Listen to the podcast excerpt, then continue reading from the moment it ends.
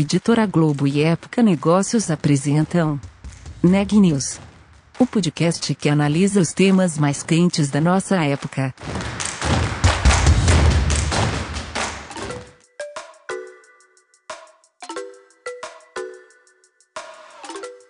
Olá, meu nome é Daniela Frabasile, da Época Negócios, e esse é mais um episódio do Neg News, nossa série de podcasts sobre a pandemia do novo coronavírus e seus impactos sobre os negócios e a economia. Nessa quarta-feira, dia 25 de novembro, a gente continua uma série especial sobre Black Friday. O tema de hoje é o setor de shopping centers. Eu estou com a Sabrina Bezerra e ela vai explicar um pouco sobre a entrevista de hoje. Eu conversei com a Joyce Piloto, gerente corporativo de trade e projetos da BR Malls. Ela contou sobre a digitalização da BR Malls, a importância em acelerar a transformação digital durante a Black Friday este ano e quais são as expectativas da rede para a data. Vamos ouvir a entrevista? Joyce, acho que para a gente começar, antes de entrar no tema sobre Black Friday, conta um pouco como a BR Malls precisou reagir para minimizar os impactos negativos causados pela crise do novo coronavírus.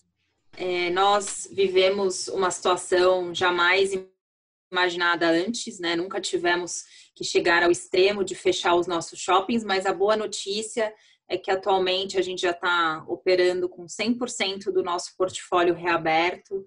Desde meados de agosto isso vem acontecendo. A gente já vê uma retomada, uma melhora gradual, principalmente no tempo médio de permanência dos nossos consumidores, que já chegou a 85% em relação ao tempo usual pré-Covid. Então, a gente sabe que foi um período difícil, não só para o segmento de shoppings, como para muitos outros, mas a gente já está vendo uma confiança dos clientes, né, de que os nossos shoppings estão tomando as medidas de higienização adequadas, a gente está seguindo todos os protocolos de biossegurança e a gente vê o cliente voltando, consumindo mais e além de, obviamente, a gente ter tido outras iniciativas para fortalecer o nosso negócio.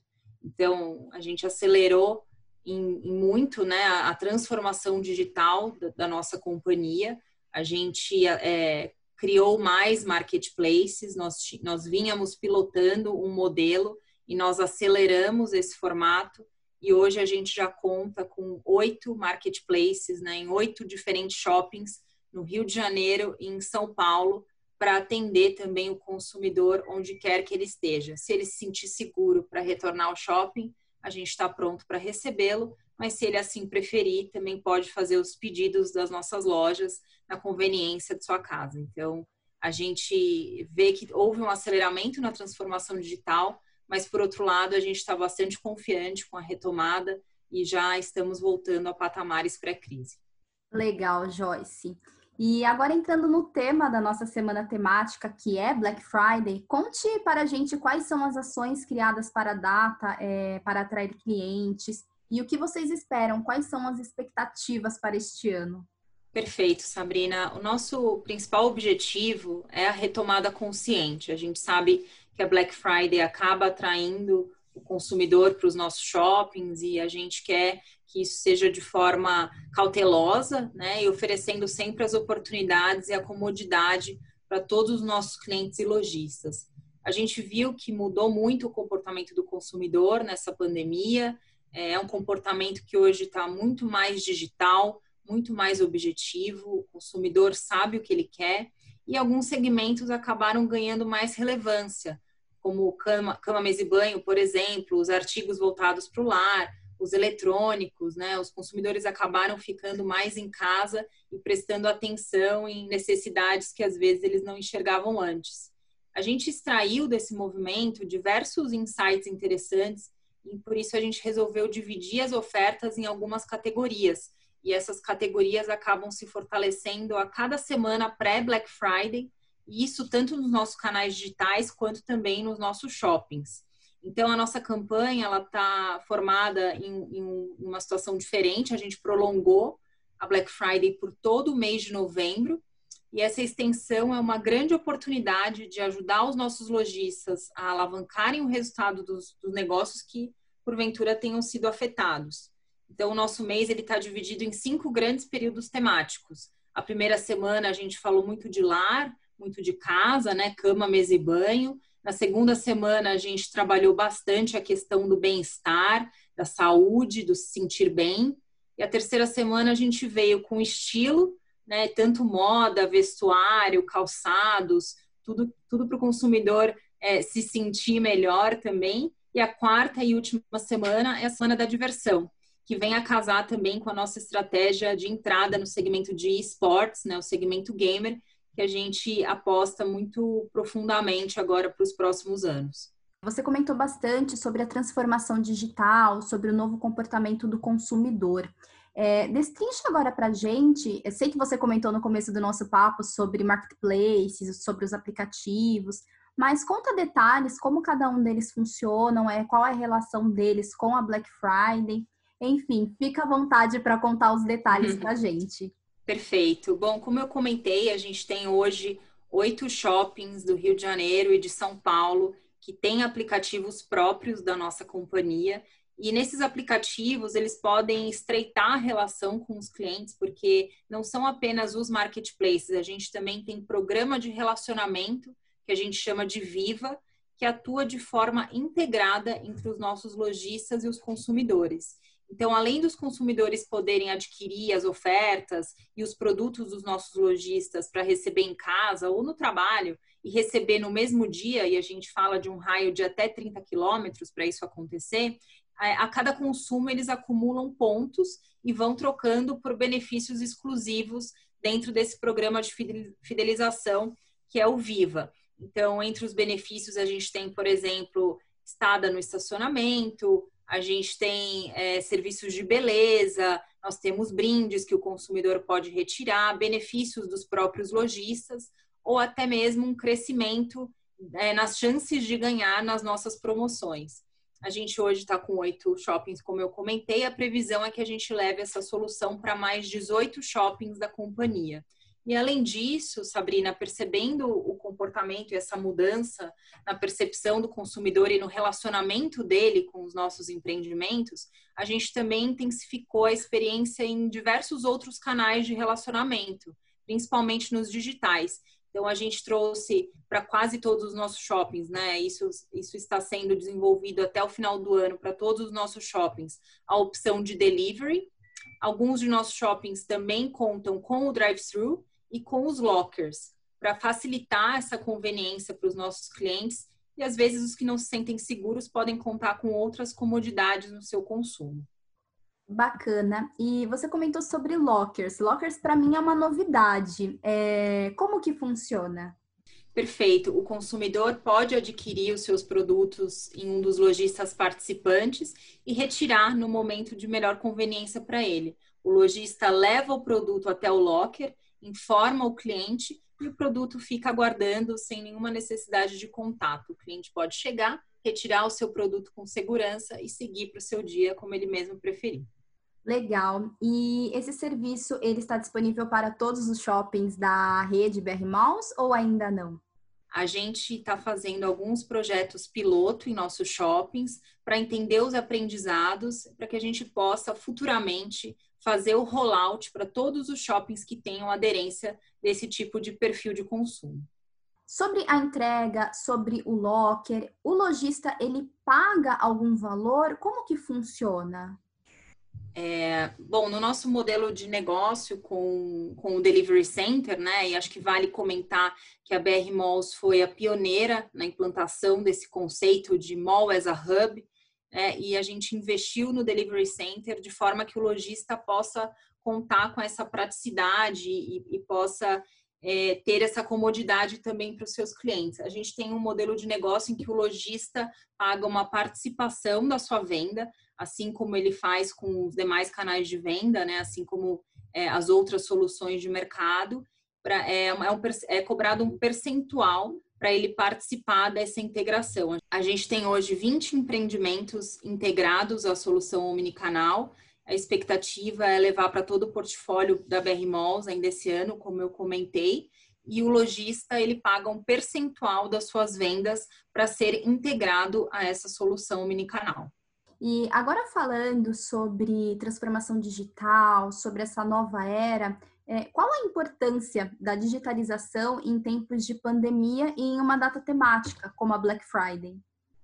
Hoje o consumidor acaba utilizando o celular para tudo e é importante a gente esclarecer que o shopping não vai concorrer com o ambiente digital e vice-versa. O shopping ele vai virar cada vez mais omnicanal. Então, hoje o consumidor ele vai ao shopping, ele adquire um produto, ele participa do programa de relacionamento e se de repente ele estiver no trabalho e precisando de uma comodidade, ele pode também fazer a compra pelo aplicativo.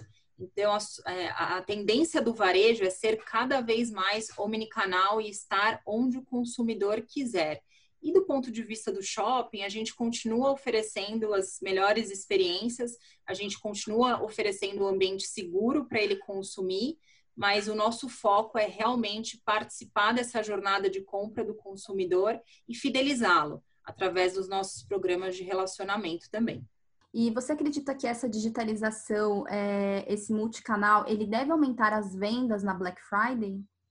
Certamente, a gente já vê um resultado bastante significativo nos nossos marketplaces. Em outubro, por exemplo, a gente teve um crescimento de 830% nas vendas desses shoppings que já operam com o marketplace, quando a gente compara aos últimos três meses. E o nosso resultado representou já 5% das vendas totais do Delivery Center.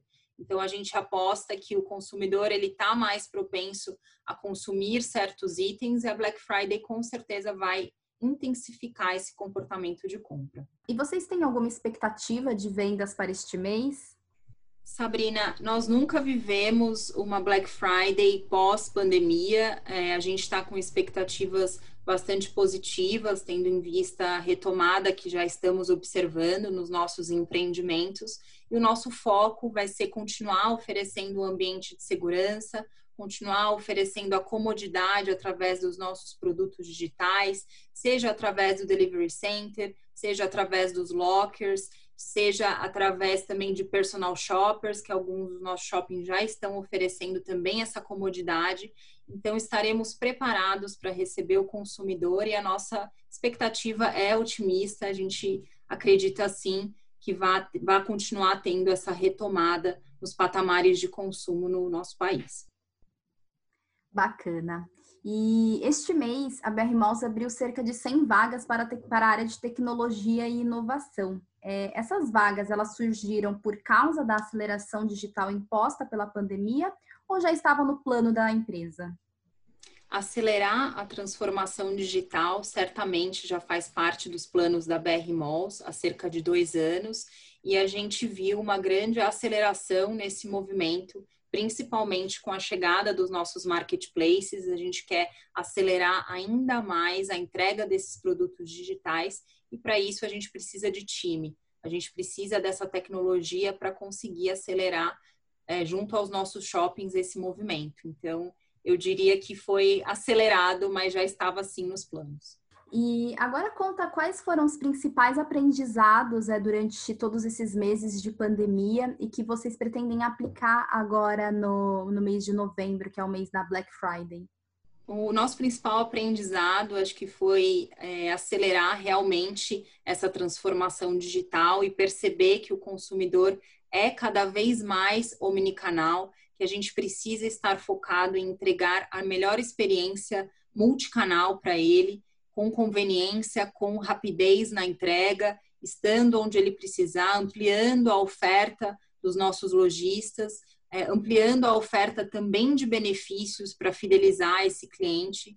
Então, acredito que a transformação digital veio para ficar, é um objetivo de longo prazo da companhia e a gente vai continuar acelerando esse processo para estarmos cada vez mais próximos do no, dos nossos clientes e para entregar também novas possibilidades aos nossos lojistas. E Joyce, e para você, qual foi o principal aprendizado que a pandemia trouxe é, para a sua carreira, para o seu time? Conta para gente. Nós também tivemos que repensar o nosso papel como líderes e entender os impactos que essa transformação, que não é só digital, ela é uma transformação também cultural, e a gente teve que reaprender muitas coisas, é, muitos sentimentos a gente teve que aprender muitas outras habilidades, muitas formas que a gente tinha de enxergar alguns assuntos e alguns comportamentos. A gente teve que reaprender com as tendências, entender esse novo consumidor, que na verdade não é tão novo, a gente já vinha aprendendo essa transformação, ela só foi acelerada. Então a gente teve que quebrar alguns paradigmas, algumas crenças e entender a nossa importância como líderes também para essa transformação cultural e transformação digital da nossa equipe, da nossa empresa, do nosso cliente, do nosso lojista. O que você acha e o que você espera é, de como será o futuro do varejo? Sabrina, o futuro, na verdade, ele já chegou, ele já está acontecendo. Quando a gente pensa nas mudanças do perfil do consumidor, no crescimento do uso das tecnologias, do quanto esse consumidor está omnicanal, a integração entre a loja física e a loja online, a importância da rede de abastecimento, eu acredito que a gente já esteja vivendo isso. Essas tendências elas vão ser cada vez mais aceleradas. A gente vai ver as lojas implementando cada vez mais novas tecnologias como realidade virtual, inteligência artificial, a própria internet das coisas também surgindo com muita relevância.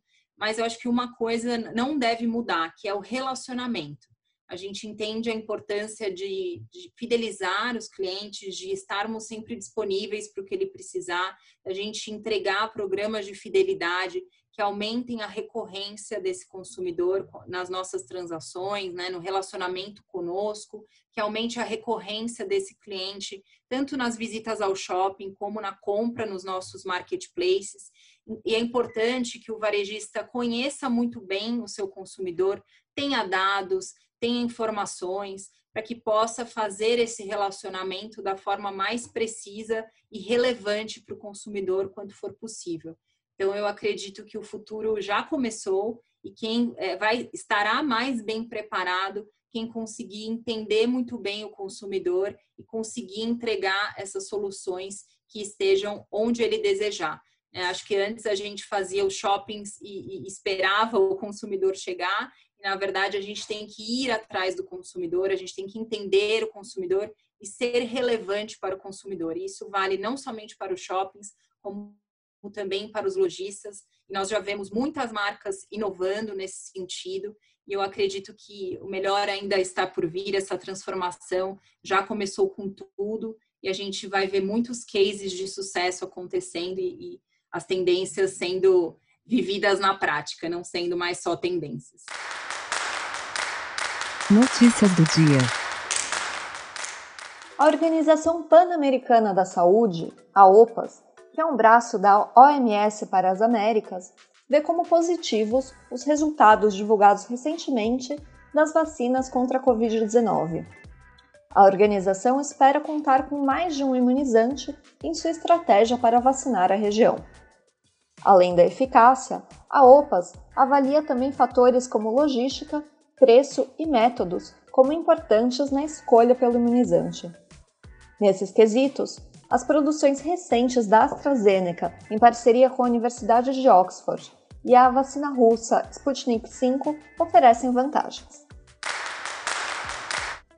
A farmacêutica Moderna informou que a Comissão Europeia aprovou a compra de 80 milhões de doses iniciais de sua vacina contra a Covid-19 com a possibilidade de o total chegar a 160 milhões. A Comissão Europeia, por sua vez, afirmou que alguns europeus podem ter acesso à vacina antes do fim desse ano. De acordo com o mais recente boletim do Conselho Nacional de Secretários de Saúde, o Brasil tem hoje 6.166.606 casos confirmados de Covid-19.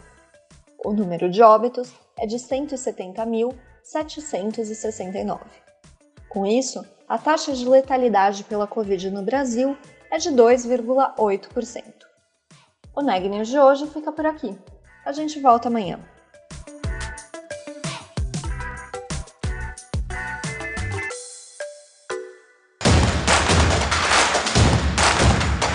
Esse podcast é um oferecimento de Época Negócios. Inspiração para inovar. Não deixe de conferir nossos outros podcasts. Presidente entrevista presidente. The Office. E os negócios da nossa época. Ouça, acompanhe, compartilhe. Vamos fazer deste podcast o nosso ponto de encontro.